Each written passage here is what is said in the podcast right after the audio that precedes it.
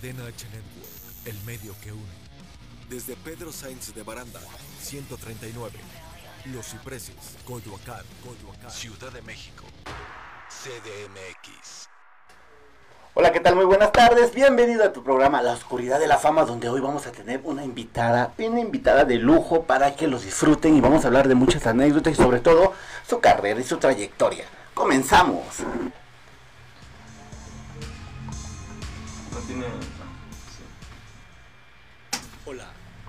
Bienvenido a tu programa La Oscuridad de la Fama. No, no, Lágrimas, risas, controversias. Comenzamos.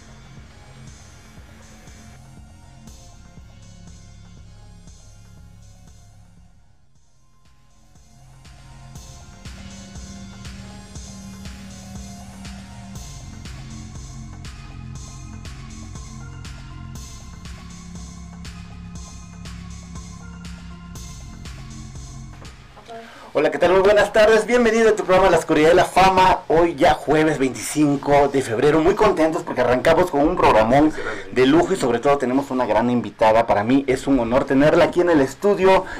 Sobre todo la juez de hierro, la reina del rating, la reina del movimiento y vamos a platicar un poco con ella. Bienvenida Emma Pulido, ¿cómo estás? Buenas tardes. Hola, ¿qué tal? Buenas tardes, Hugo. Qué gusto. Mira, antes que nada, de veras mi agradecimiento que, que me hayan invitado a la oscuridad de la fama. Sí, me suena medio tétrico, pero pues de todas maneras se me hace que, que la vamos a pasar súper bien. Agradezco este momento que podamos compartir la voz, sentir las vibraciones de todos los radioescuchas. Me, me encanta, me encanta la idea. Muchas gracias por podernos comunicar y charlar y, por qué no, hasta divertirnos un poco. A divertirnos un poco como siempre lo has hecho en los grandes escenarios, en, la, en, la- lo que eh, lleva a cabo esta, este, ese es, para mí es, es maravilloso, es bonito, yo creo que es lo mejor de la vida, disfrutar el baile, Emma Pulido. Emma Pulido, ¿dónde nace? Híjole, Emma Pulido creo que nació dándole gracias a la vida y a la danza.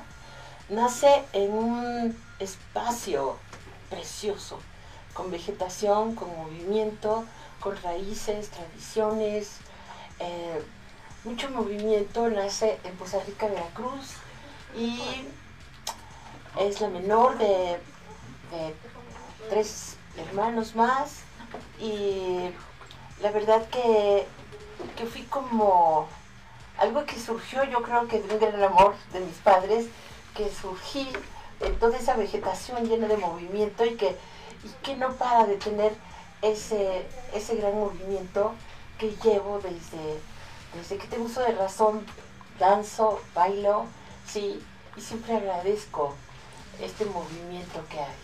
Claro, y sobre todo Poza Rica, Veracruz, un lugar muy hermoso, he tenido la oportunidad de estar por allá también, claro, ¿En claro, sí, hemos estado por allá, gracias. Sí que es un rancho bicicletero, pero yo lo amo. No, es- Porque es muy yo precioso. pertenezco de ahí y, y lo amo. Se me hace que la gente, la comida es muy talentosa, ¿sí? Exquisito, exquisito. Sin duda, sin duda, Emma.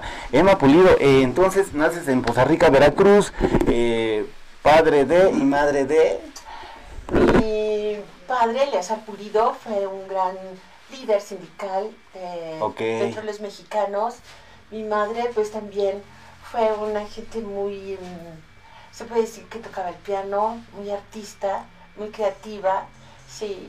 Y bueno, ahí era, en esos tiempos era casi casi un, un, campo petrolero que estaba lleno, como te repito, de vida, y, pero se me duró poco, porque a los 6, 7 años me llevaron a Puebla a estudiar.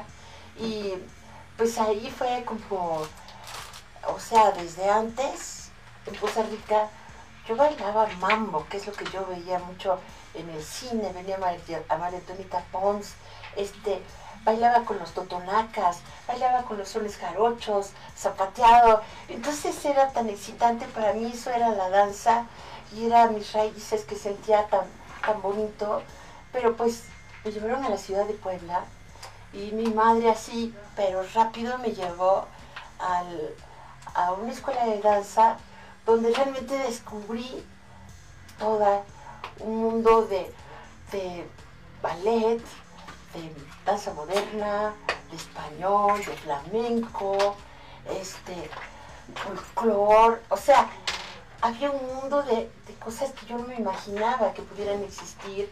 Y obviamente pues empecé a estudiar todo, todo, todo, todo, todo, todo, ya de otra forma hacia la danza.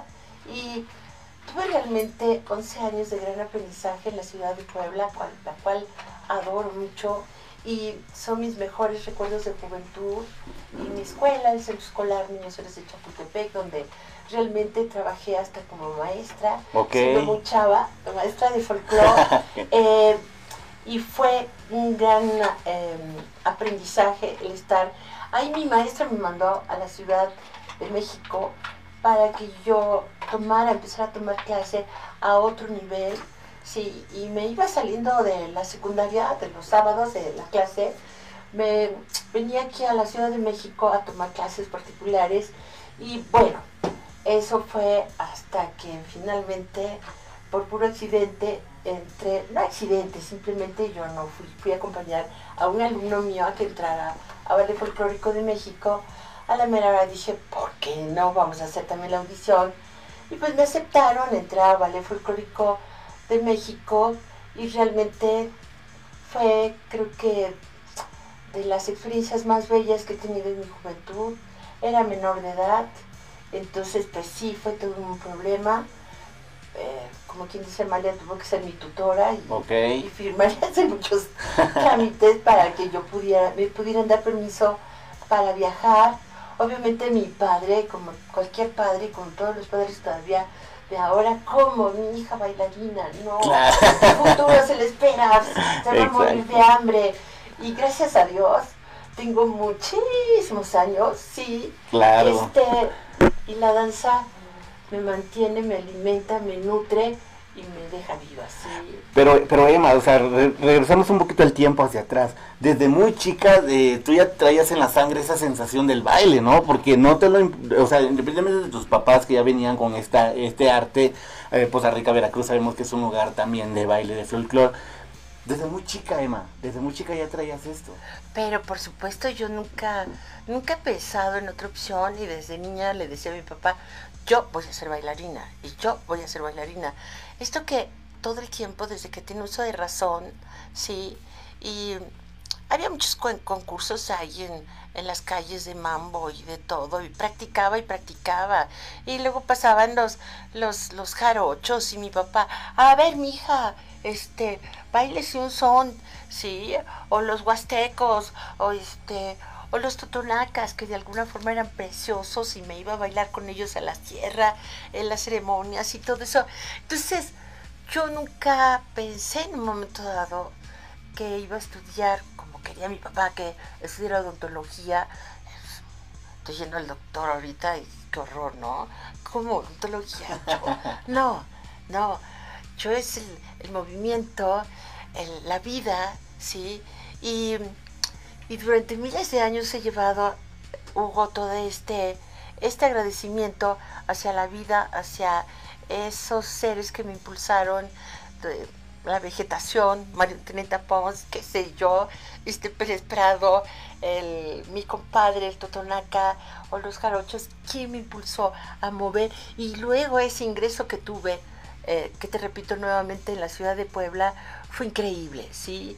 Y de ahí en el folclórico, pues me dediqué a, via- a viajar mucho por casi todo el mundo y a tomar clases de folclore de otros países, a tomar clases técnicas.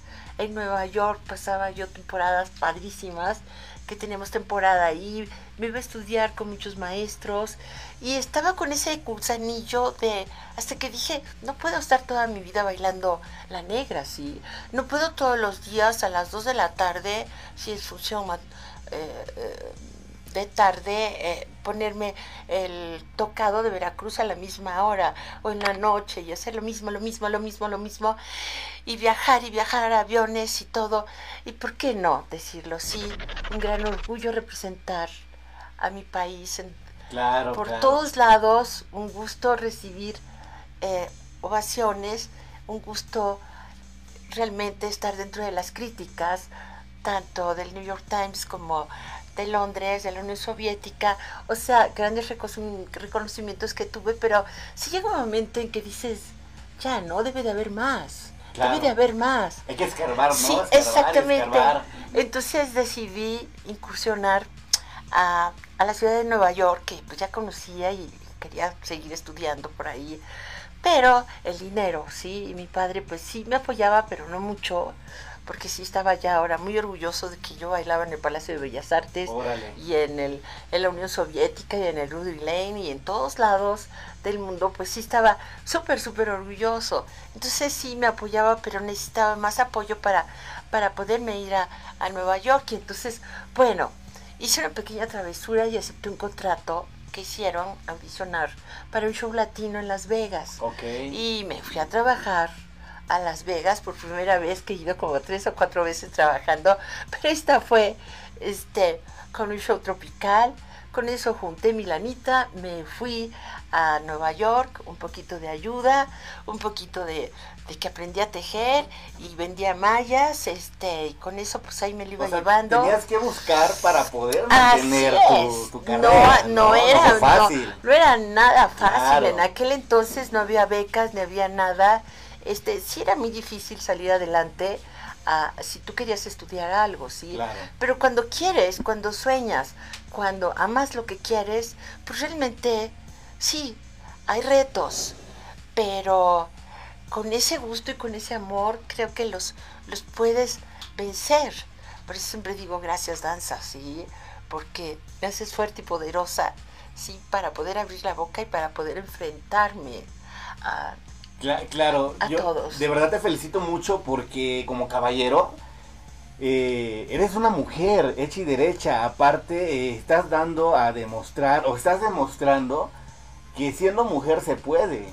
¿no? Tener que dejar tu familia, tener que dejar absolutamente todo. Iniciaste como eh, siendo menor de edad en esta carrera y mira, mira, la bendición llega, ¿no? Ahorita como que ha cambiado un poquitito, no mucho, un poquitito ha cambiado, pero todavía sigue pensando el papá que, que eh, su hijo o su hija tiene que estudiar una carrera, aunque no les guste, ¿sí? Y si la haces bien, entonces vas a estudiar baile. Pero primero está que vayas a la escuela y que cumplas con la tarea y con esto y con lo otro. Y pobres chavas, ¿sí? Necesitan casarse e independizarse. Sí, que es un error que cometemos todos. Yo fui la primera.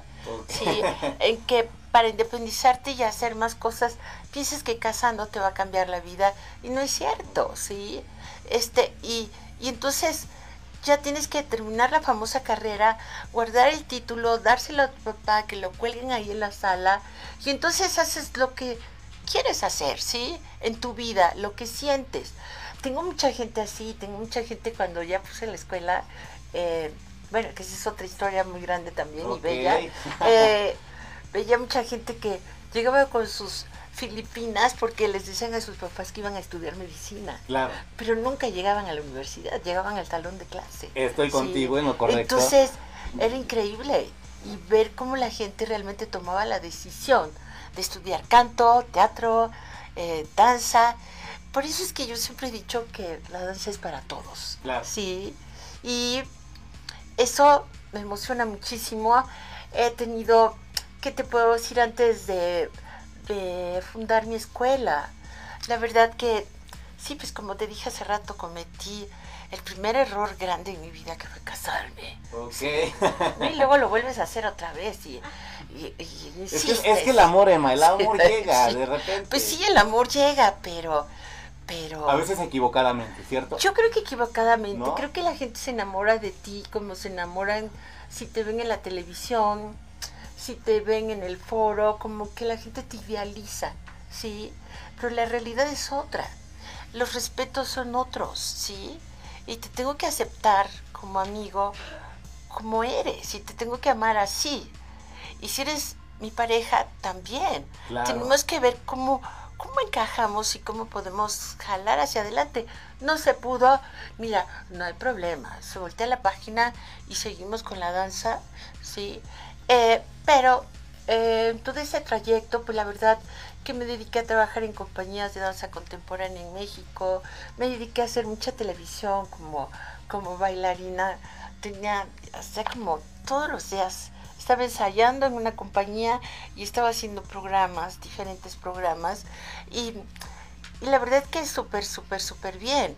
Y, y, pues la primer, el primer matrimonio que dije, ching, me voy a casar porque no pasa nada aquí, este, ya me regresé de Nueva York, este, Nueva York, pues de alguna forma no es fácil decidir con tu educación, tu cultura de pronto eh, es muy demandante, tienes que quedar no seis ni un año, yo estuve cerca de ocho, nueve meses y, y, me cansé, me cansé de esperar la oportunidad que me decían, espérate, y espérate, y ahorita espérate, y ya prepárate, y toma clase, y prepárate. Y sí, me preparé mucho, tomé muchas clases, pero eh, a la mera hora que podía entrar a una compañía en Nueva York, como que me frené y dije, ¿esto realmente quieres, Emma? El foro es bellísimo y la danza es bellísima, pero después del foro, ¿qué vas a construir o qué va a pasar? Te digo, quizás fue por una educación muy conservadora o no sé, pero sí, después de tener una reunión con bailarines y que hasta mota había de una forma muy sospechosa, no sé qué pasó en esa fiesta, pero ¿qué crees? Amanecí en un closet. ¿Cómo? Sí, ¿Cómo, cómo sí. fue eso? Platícanos creo- cómo fue eso. Yo creo que fue del anécdota. susto. Yo creo que fue del susto. Yo quería ser igual que todos los bailarines Claro. y era muy buena bailarina. ¿Qué te puedo decir? Suena bastante este modesto, sí, pero sí, sí lo era, sí lo era, yo sé que sí lo era. Eh, ayer precisamente estaba viendo una fotografía de un amigo ruso que me decía, y se me salieron las lágrimas, este, eres una bailarina maravillosa, ¿sí? La palabra como está escrito se me erizó mucho y dije, ah, mira, no era tan mala. No, yo sé que no era tan mala eh, bailarina, ¿sí? Este, pero sí, en verdad sí era una gente que, que brillé mucho en los escenarios, bailé muchísimo por todos lados, pero decides no, no Nueva York, tengo que, que buscar dónde y me regresé a mi país por falta de lana porque los ofrecimientos me decían los señores, pues quédate en mi depa, yo te ayudo a tu carrera. Dices, Como siempre ¿por pasa. qué? Sí, dices, pues si ni te conozco, sí. Claro. O sea, ¿qué onda? Sí, no estaba yo preparada para, para ya salir fuera de la compañía, estar sola, independiente y buscar un camino. ¿Qué quieres? Sí, era mi destino, echarme para atrás, me eché para atrás, me regresé un poquito, eh, ahora sí que triste porque, pues porque dije ya se acabó la danza, para mí en México no hay nada que realmente me llene, sí, entonces dije pues sí, una idea, cásate Emma, sí. Total, me casé, eh, cambió mi vida a 180 grados, sí, este, no me casé porque me enamoré de otro, o sí, o me regresó, sí, este, fue terrible eso, este, y estuve como que viajando mucho haciendo mi propia compañía de folclore con, con este productor, que bueno, esto casi nunca lo digo, casi nunca hablo de mi vida personal. Primicia, Pero, primicia. sí, sí, la verdad me casé como con un mafioso, con un elemento de la mafia italiana. Sí. Ok. Entonces, imagínate que fueron como cuatro, cinco, seis años terribles en mi vida, pero terribles, de todo a todo. Y lo peor es que yo estaba muy enamorada y pues, siempre no falta cuando te dicen cosas bonitas así en el oído. Sí, ¿no? Te Y llevan lo mejor que me ha pasado y todo ese tipo de rollos que echan Sí. de pronto los señores y que no es cierto, sí. Te están tomando el pelo. Y yo me lo creí. Entonces, sí, fue una gran, gran, gran, gran experiencia, muy dolorosa, pero gracias a la danza me salvé de todo eso, sí. O sea, nunca dejaste la danza, o sea, seguiste a pesar de Absolutamente. todo, Emma. Fueron unas experiencias terribles y un día, pues no es chiste, pero la verdad que sí le dije, este, como era italiano, le dije, ¿qué te parece si comemos unos espagueti, pero no hay espagueti? Pásame unos dolaritos para ir al súper, sí. Entonces, pues no fui por los cigarros, fui por los espaguetis. Y ya en la esquina del súper me estaban esperando con boleto y todo. Y todo para regresarme a la Ciudad de México. Me Órale. fugué, sí, me fugué materialmente. Este, no sé por qué te estoy comentando eso. No, qué bueno, y yo pero agrade- la verdad agradezco que- mucho, Emma. que pues ahorita realmente sí te lo cuento con mucha alegría porque siempre cuando hay cosas tan dramáticas, tan duras, tan difíciles en la vida, tan dolorosas, es porque algo bueno viene. Claro. Y ese tipo de errores, ese tipo de experiencias que he tenido de pronto, son las que me han hecho crecer, son las que me han hecho renovarme, son las que me han hecho cambiar y construir una vida, ¿sí? Y seguir en la danza, gracias a, a materialmente a cosas terribles que te pueden pasar en la vida y que no estás preparado. Como ahorita en la pandemia, pues, ¿qué hacemos? ¿Sí? Emma no se ¿Qué arrepiente de todo eso, ¿no? Me imagino que no te arrepientes de todo lo que pasaste. Pero por supuesto que no, yo siempre Sí. digo que gracias a Dios, gracias a mis padres, a la danza, a mis amigos y también a mis enemigos, es que estoy viva, estoy fuerte y sigo adelante, ¿sí? Pero bueno, eso sirvió para de alguna forma regresar a, a la, a la Ciudad de México, fugitiva, llorar como una hora, siempre he sido amante de, de llorar un ratito, porque... Ese es bueno. Porque es que no arreglas nada. No puedes estar llorando pero, pero y te quedarte para atrás. bien, ¿no? Te sientes bien. Pues sí, ¿no? te sientes como, como bien. persona. Te sientes bien, pero pues un ratito, no vale la pena estar llorando y quejándote. Afortunadamente enseguida supieron que yo había llegado, que estaba en, México, y me empezaron a llamar así de las 24 horas que había llegado para entrar al musical de Mayman. Este, entonces empecé a hacer muchos musicales y me fui enrolando otra vez en la danza, ¿no? Como decía mi maestra de danza, Marta Castro, que en paz descanse, este, cada vez que te sientas triste, acongojada y preocupada, ¿sí? Eh, toma la barra. Claro que nos referimos a la barra de la danza, ¿sí? No, otra barra, sí. Ok. Bueno, esa de vez en cuando, pero sí, toma la barra. Y eso es lo que me ha pasado en, en pésimos momentos que he tenido, pésimos y lo que sigue, es enseguida tomar la barra y trabajar y hacer mis clases y pensar en la danza y, y seguir en todo eso. Entonces estuve eh, haciendo mucho musical, lo cual fue padrísimo, fue enajenante, sí, porque pues ya los conocía en Broadway y todo, y fue padrísimo hacer musicales, muy buena experiencia. Este, y luego pues no pagaban tan bien. Se me ocurrió por segunda vez, otra vez, medio casarme.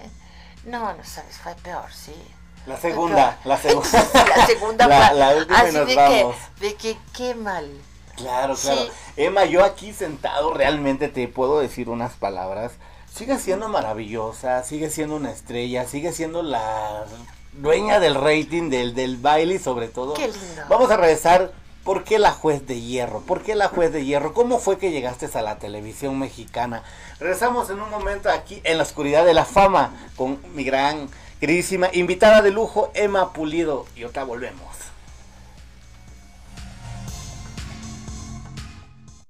Ay, Diosito, mira cómo digo yo. Ay, Diosito, mira cómo digo yo. Y regresamos a la oscuridad de la fama.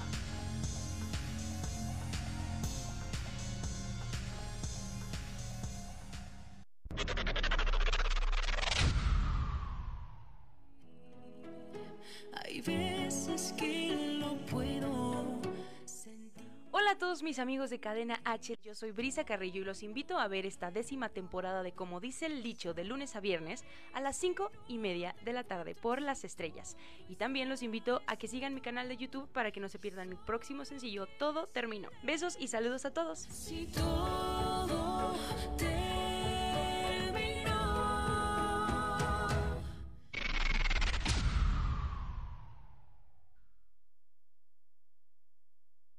Cadena H Network. El medio que une, el medio que une.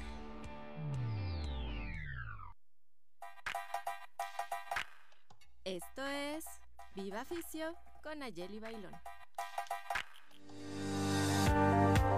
Para nuestros amigos deportistas, la fisioterapia es altamente recomendable, ya que permite alargar y mantener la vida y el rendimiento deportivos. Esto se logra con terapias de descarga que consisten en eliminar las toxinas causadas por fatiga y altas cargas de entrenamiento, mejorando el estado muscular y articular del cuerpo, localizando regiones con sobrecarga o daño potencial que puedan generar una lesión mayor. Esto es preventivo.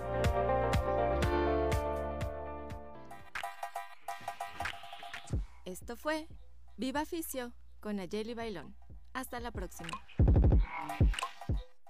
Cadena H Network. El medio que une, el medio que une. Ay, ay, ay, Dios, ahora sí persíname porque viene lo bueno. Me gusta, pero me asusta.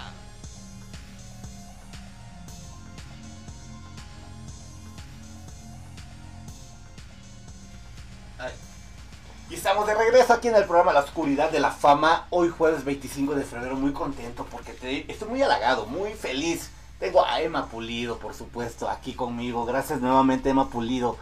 Muchas gracias. No, pues qué lindo, este Hugo.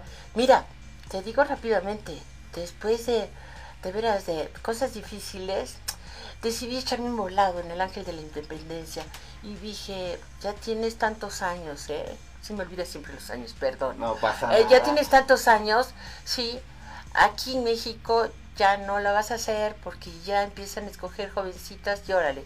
Échate un volado en el Ángel de la Independencia y ve.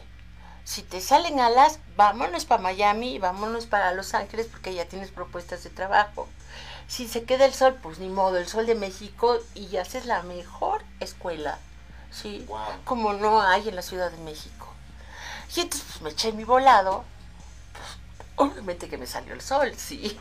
Entonces, es pues sí, mi decisión y determinación fue que la danza fuera para todos, cambiar el tipo de educación de danza, ser más amplio.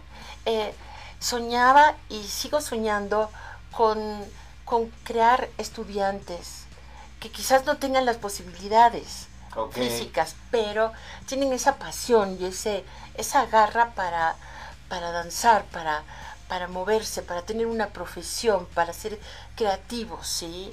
Entonces, sí, eh, empecé eh, mi estudio pensando siempre que la danza es para todos, dándoles una, una disciplina multidisciplinaria, sí. Eh, había canto, teatro, con los mejores maestros que he tenido de teatro, como Héctor Mendoza, este, Julio Castillo, Arturo Beristain, ¿qué te puedo decir de los maestros que tenía? De, igual de canto, sí, igual de danza. Y la verdad era gran satisfacción ver cómo venía el diluvio que viene y había como 10 gentes que se estaban entrenando en mi escuela y estaban cantando y se estaban moviendo, como, como yo lo veía en Nueva York, que no sabía si eran cantantes, bailarines o actores, porque todo lo hacían muy bien. Wow. Y aquí en México había mucha discriminación en cuanto a los géneros de danza y los géneros artísticos, pero ese es un tema también como muy amplio de, de ver que ahorita ya no hay mucho, pero, pero vamos, sí, sí, es un poco difícil todo esto de la educación dentro de las artes escénicas. Tengo una duda, Emma, antes, antes de que continúes, tengo una duda, porque hay mucha gente que me está preguntando. No es solo decirse bailar, no es solo decirme para un escenario, eh, hay que prepararse, ¿eso es cierto? Fíjate que hay que prepararse como cualquier otra carrera y yo creo que mucho más. Piensa que el estudiar danza, como pensaban las señoras antes y una que otra todavía sigue pensando, decía, ay Emita, por favor le traigo a mi hija y este, y mire, yo quiero que le crezcan los muslitos, quiero que la cinturita sea muy breve, quiero que sea muy graciosa y que tenga muy derechita. Y veías a la niña así toda gruesa y dices, oiga, pues que si no es rosticería, aquí no se venden así nada más los pollos o qué onda, y revéneme la pierna, lo que sea. Exacto. Sí, o piensan que es algo para distraerte, para que te puedas mover, para que seas graciosa, para que tengas el porte de una bailarina, o piensan que vas a ser una prostituta, tanto él como ella, y que nada más es para divertimento, para el cabaret o para las cosas más frívolas que son riquísimas también las frívolas, todo se puede hacer, ¿sí? Pero no es una carrera, no lo toman como una carrera de vida profesional, creativa, ¿sí? Y eso es lo que he estado luchando pues, contra viento y marea y créeme que en estos momentos mantener escuelas particulares, hay tantas escuelas particulares que han cerrado con esto de la pandemia, hay tantas trincheras que han tenido que cerrar yo misma, ya desocupé mi, mi, mi estudio, porque no puedes pagar rentas, no puedes pagar tantas cosas, ¿sí? Y estás viendo cómo promueves, cómo promueves eh, eh, eh, eso que tenemos que seguirnos preparando, tenemos que seguir estudiando, ¿sí? Tenemos que seguir adelante, no nos podemos detener. Sí, de vez en cuando cinco minutos lloramos y qué desgraciada soy, y Claro, como ya claro. estoy harta, ya no lo aguanto, ya no lo aguanto. O sea, está bien cinco minutos, pero tenemos que buscar la forma de, de cómo vencer esos miedos, cómo amar lo que queremos hacer y realmente continuar, ¿sí? Eso de alguna forma es una lucha actual y que de alguna forma mi escuela, ¿qué crees que ya tiene 43 años? Se dice muy facilito, pero 43 es, años... Es impresionante, Emma. Eh, la pregunta era también, eh, estamos en semáforo naranja aquí en la Ciudad de México, hay muchas escuelas que están activas. Eh, es recomendable tú, este, que tienes la experiencia, que sabes cómo está la situación. ¿Es recomendable que estas escuelas ahorita se estén activas o tú cómo ves ese, ese, ese- Yo ese siento que hacen muy mal. Sé que hay mucha gente, muchos bailarines que se dedican a cocinar y a vender comida, a, a vender cubrebocas, desinfectantes, cantidad de bailarines y artistas maravillosos hacen cosas para sobrevivir y tratan de seguir estudiando, tratan de seguir adelante, sí, muchos profesionales. Pero, y que los teatros también. Claro. Imagínate la cantidad de gente que está sin trabajo, ¿sí? Pero, Estamos pero buscan otra alternativa, ¿no? buscan, todo mundo tenemos que buscar Exacto, alternativas por todos lados. Pero yo siento eh, que estamos como, como tornillo trasroscado. Hay muchos factores, ¿sí?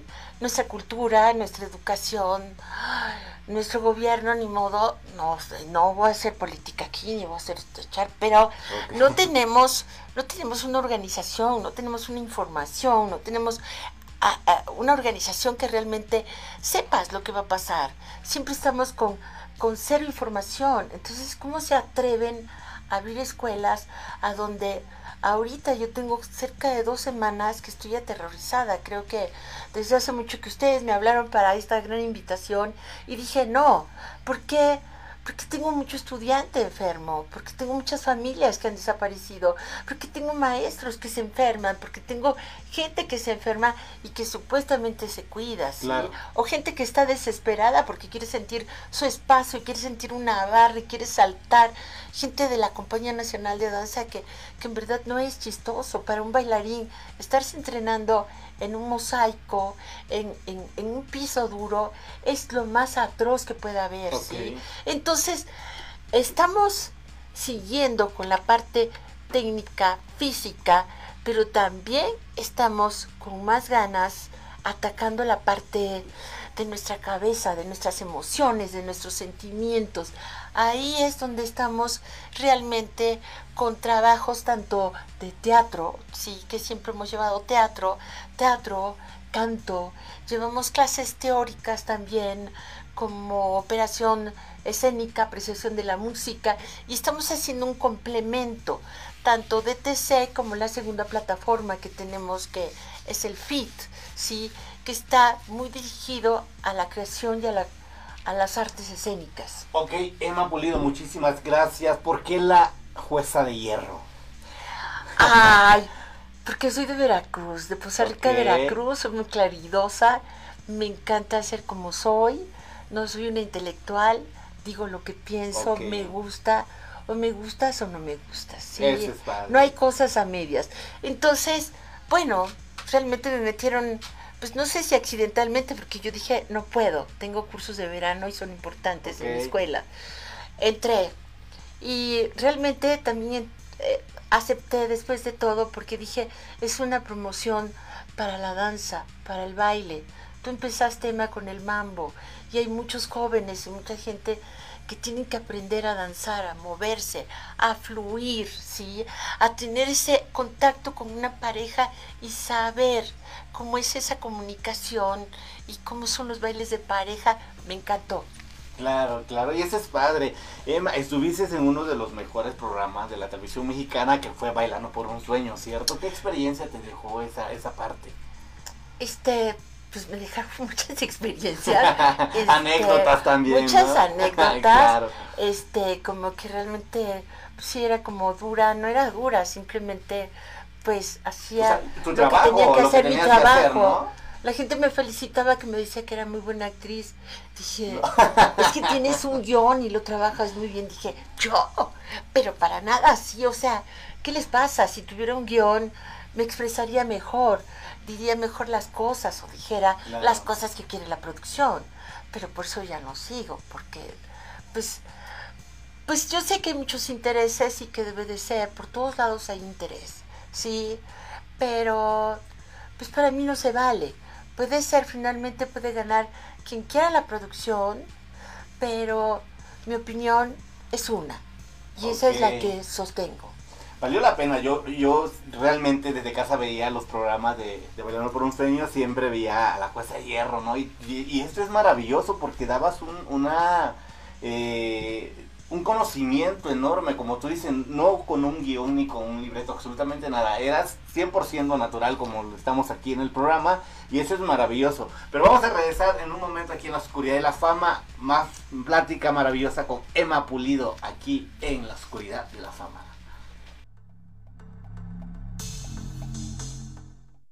Ay, Diosito, mira cómo digo yo. Ay, Diosito, mira cómo digo yo. Y regresamos a la oscuridad de la fama.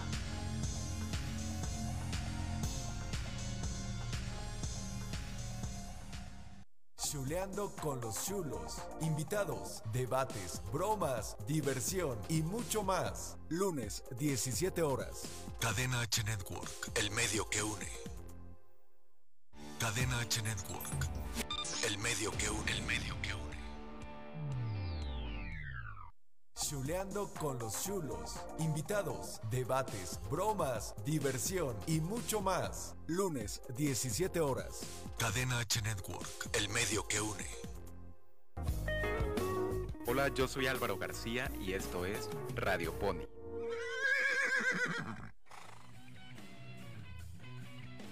México en promedio se leen 3.8 libros al año. ¿Qué tal si comenzamos con un reto de lectura? Consistirá en leer un libro al mes. También se vale leer en formato digital. Hay todo un mundo de letras, justo para lo que a ti te interesa.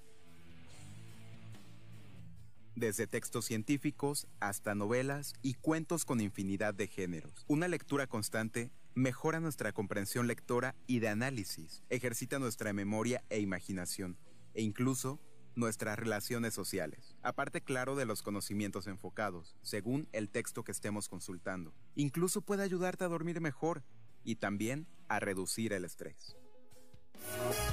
Esto fue Radio Pony. Escúchame en la siguiente emisión por Cadena H Network, el medio que une. Cadena H Network, el medio que une, el medio que une.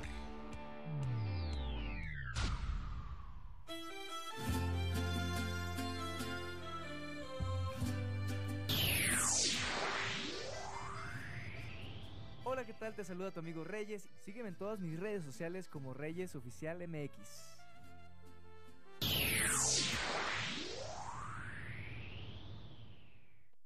Ay, ay, ay, Dios, ahora sí persíname porque viene lo bueno.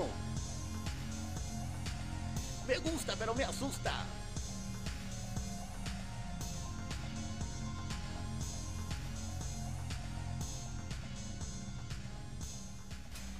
Y estamos de regreso aquí en tu programa La Oscuridad de la Fama, eh, un jueves 25 de febrero, muy contentos porque ahora también, aparte de, ya escuchamos la, la plática, las anécdotas, todo lo que pasó Emma Pulido, eh, para mí sigue brillando, sigue siendo una mujerona de mujeronas que ha representado nuestro país sobre todo, pero también te- estoy muy contento porque tengo de invitada a la licenciada Adriana Han. Buenas tardes, bienvenida. Hola, buenas tardes. Muchas gracias por la invitación. Eh, Adriana Han es maravillosa también porque también representa a nuestro país, sobre todo a aquellas mujeres. Licenciada, yo tengo una pregunta muy importante. ¿En qué momento se puede decir ya hay una violencia familiar? ¿En qué momento? Porque eh, eh, han visto muchas mujeres que esperan eh, que pase y pase las cosas en, en- casa y no hacen nada. Entonces yo creo que es importante que tú tomes este tema. ¿En qué momento ya se le puede decir aquí hay una, una violencia familiar? Pues en cualquier momento, ¿no? En el primer acto de violencia que nos ejerza quien sea, eh, ya sea algún miembro de la familia, algún miembro de un compañero de trabajo, eh, alguna, perdón, alguna institución gubernamental. Eh, en los últimos tiempos se ha visto un movimiento muy poderoso de mujeres que han hemos estado intentando por luchar por la, de luchar por la defensa y el reconocimiento principalmente de esos derechos. Eh, el problema que yo noto realmente en el tema de la familia es que las mujeres no alcanzan a identificar cuando les están ejerciendo la violencia. No es tanto en qué momento, sino lo importante es saber primero qué es violencia. Cuando sabemos qué es violencia, los tipos de violencia que hay, eh, que son psicológica, verbal, física, sexual, violencia económica, violencia laboral, violencia política, violencia incluso en los medios, ¿no? O sea, si nosotras tuviéramos un poquito más de información, sabríamos detectar desde el principio cualquier síntoma de violencia. Entonces hay, sobre todo en el tema de la violencia eh, psicológica, que hay mujeres que, bueno, llegan y demandan o llegan a los juzgados familiares o a la procuraduría, pero ya cuando verdaderamente están destrozadas, ¿no? Porque con el transcurso de uno, dos, diez años de ejercicio eh, de violencia psicológica, verbal, que es muy, muy, a veces ni siquiera se dan cuenta, llega un momento en que ellas naturalizan. O sea, las conductas son tan reiteradas que las personas, los niños, las niñas, las mujeres, incluso también los hombres, se empiezan a, a creer que eso que pasa o que eso que hace la otra persona es algo normal, porque así es su relación. Entonces hay una neutralización o naturalización de esa violencia que hace que ni siquiera se den cuenta que les están ejerciendo violen- violencia.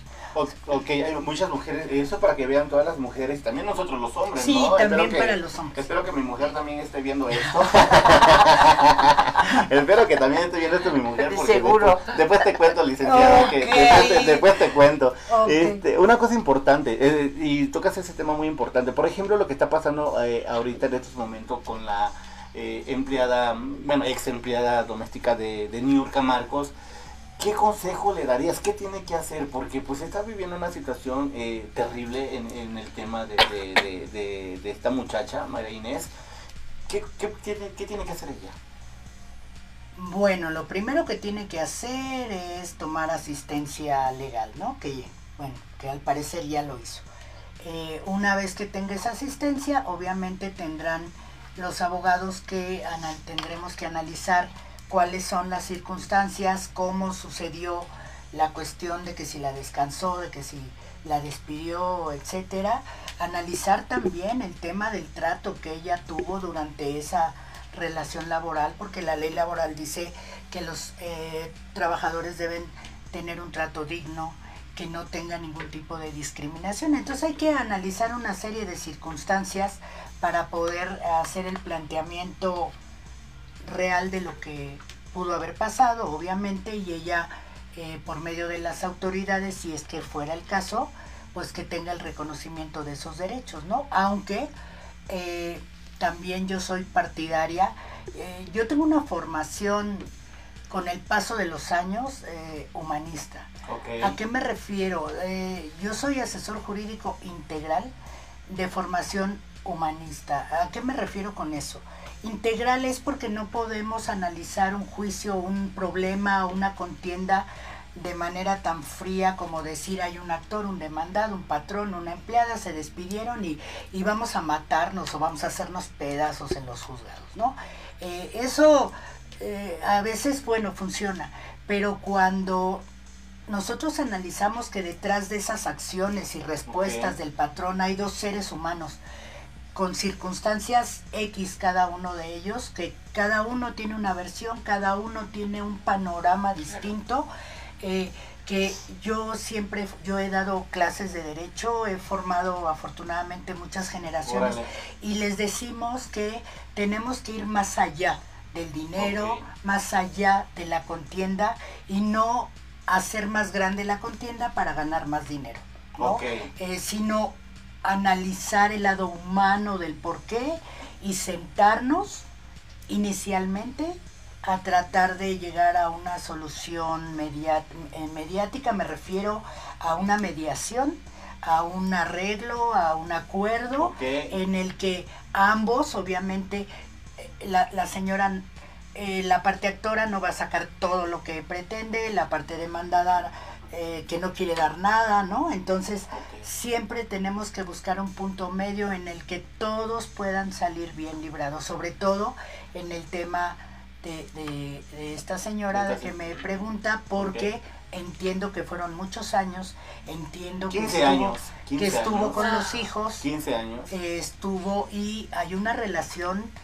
finalmente eh, que eh, pues hubo alguna relación afectuosa, Claro, ¿no? claro. Eh, con los hijos, con, con la señora Niurka y, y, y- y, bueno, la intención sería inicialmente buscar un buen acuerdo, ¿no? Un, un acuerdo amistoso en donde no salga herido ya más nadie, de, de lo que ya ambas podrían estar a lo mejor heridas. Licenciada, eh, usted va a llevar el caso por ahí, este, supimos que tuvo un contacto por ahí, este, por parte de un programa, este, ¿usted va a llevar el caso de, de esta muchacha? Al parecer sí. Órale, esperemos que, que haya una solución, la, la, la mejor. Eh, ¿Por qué quiero que escuche también esto eh, nuestra amiga, la señora Emma Pulido? Emma Pulido fue tu maestra en algún momento en baile. Sí, Mira, sí, algo padre. Nos abrazamos de lejos y me da tanto gusto porque de veras toda esa generación de Adriana han sido tantas gentes que han nutrido todos todas esas personas, muchos artistas, muchos actores, muchos bailarines, mucha gente que ahorita está, wow, como una, Exacto. una, Una una bailarina licenciada, o sea, es, es, es maravilloso crear todos esos seres. No precisamente tienes que ser, estudiar conmigo para ser bailarín, Claro. sino que te da otro múltiple de, de posibilidades de estar en la vida amando el arte. Exacto, la licenciada Adriana, ¿qué experiencia le dejó ten- tomar clases? Yo de hecho sí soy, lo tengo que reconocer, una bailarina frustrada. Yo de pequeña lo único que quería era ser bailarina y me topé, bueno, con, con me- mis papás me apoyaron porque me inscribían y me pagaban las colegiaturas. yo Mira. también, pero al final encontré mi verdadero camino. Exactamente. Ok. Este, pero a mí a- en la actualidad me gusta bailar, tengo una hija que, que Pero, pero, pero sí recuerdas, sí recuerdas esa etapa de, de Sí, cuando la señora tomaba clases. uh, ¿Qué tal era hace- la hace bien maestra? poquito, no, era, era maravillosa. Le decía yo que, que entré en, el- en- ahora igual, pero en aquel tiempo de hablar de que uno estudiaba con Emma Pulido era así el wow. Wow, Wow, sí, pues, wow. escuela. Y sigue siendo, sí. sigue Sí, siendo. sí, lo sigue siendo igual, Claro. pero en, eh, eh, estoy hablando, digo, hace más de 30 años. Y este, yo me inscribí, tomaba clases de jazz. con- eh, me acuerdo que tenía de compañeras a las gemelas Ivonne y Ivonne y. Ah, mira, clase. Juan Esta- Carlos Méndez de Puro Loco. No, Juan en Carlos una creo que época llena de grandes estrellas ahí. Anabel Ferreira, eran mis compañeras de grupo. O sea, te o tocó sea, en una buena generación, ¿no? sí, ¿Qué pues tiempo sí. estuviste tomando clases con la señora? No lo recuerdo, la verdad. no sí, recuerdas. fue como, fue como año y medio, dos Ah, años. mira, o sea, mira. a mí me gustaba mucho tomar clases. Yo soy una gran bailarina ahora, pero de esas que va a las fiestas. o sea, así de show no. Pero de algo te sirvió. No, sí, sí. O sea, Claro, algo te claro. sirvió la además, ¿sabe disciplina. qué? Que yo creo que se nace con eso. Así es. Con lo que ella hablaba, los talentos se traen de nacimiento y esos a veces no los podemos negar. Ni Así los Pero mira, perdón que interrumpa, también la gente que no tiene las posibilidades ni tiene el talento, pero tiene el amor, tiene la decisión. Me ha tocado, ahorita precisamente uno de, pues son como mis hijos, sí, que no tenía ninguna posibilidad física. Eh, eh, no estaba diseñado para ser un bailarín, sí. Llegó a bailar en Canadá, Le Ballet Jazz de Montreal. Ahorita es uno de los mejores coreógrafos que hay de Cirque du Soleil, sí. Y no era realmente eh, alguien que estaba diseñado con las cualidades físicas para poder eh, eh, ser un, un gran bailarín. Y por eso siempre digo, la danza es para todos. Exacto. Simplemente, como a mí se me hace, se me hace imposible abrir la boca en un micrófono. Y vea, ahora me lo tienes que quitar a fuerza. es, es- es lo malo, pero esperemos tenerla nuevamente este, aquí en el estudio, señora Emma Pulido. Eh, licenciada Adriana, algo que le quiere decir a la gente, ya para despedir el programa, que se asesoren, ¿no? En este tipo de Sí, casos. Sí, no, no, eh, cuando tengan algún problema de violencia en el trabajo, en la familia, en casa, identifíquenlo rápidamente y busquen un buen asesoramiento. Aquí tenemos una experta y sobre todo, en, si nos puede dar sus redes sociales o cómo la pueden contactar en un dado caso de que pues haya personas que requieran de este servicio. Sí, gracias. Bueno, por las redes, es en Instagram, eh, adriana.jamrocha, y en Facebook lo mismo, adriana.jamrocha. Ok. Envíenme un, este, un inbox y, y ya ahí nos contactamos. Ok, no hay que quedarse calladas ni callados, este, mi gente hermosa, hay que asesorarse, hay que buscar información y sobre todo eh, salir de esa, de esa cueva que se puede decir donde están frustradas o frustrados. Aquí está una experta, ella es Adriana Ham, y esperemos tenerla próximamente también en este bonito estudio. Eh, señora Emma Pulido, muchísimas gracias por haber estado en el programa. Algo que le quiere decir a nuestra gente, a nuestros futuros bailarines de, la nueva generación. Yo les diría, no tengan miedo, ¿sí? Ocupen cinco minutos al día para tener miedo, pero ese miedo que les dé un impulso para seguir amando lo que quieren hacer. No podemos claudicar nadie, ¿sí? Tenemos que seguir adelante. No dejen la danza aparte. Vamos, el 25 de marzo, ¿sí? Tengo audiciones para ingresar a, mis, a mi estudio, a mi plataforma Emma Pulido Danza, Teatro y Canto, que me pueden buscar en Facebook o en Instagram. Y yo los espero para realmente cumplir los sueños que cada uno pueda tener. Tener una formación artística ahora. Hay que empezar, hay que trabajar. Ok, muchísimas gracias. Gracias, Emma Pulido, por haber estado con nosotros. Gracias, licenciada Adriana Ham. Yo soy Hugo Ruiz, aquí en el programa La Oscuridad de la Fama y nos vemos el próximo jueves a partir de las 3 de la tarde y con esto nos despedimos. Muchas gracias. Muchísimas gracias, a ti. Ya-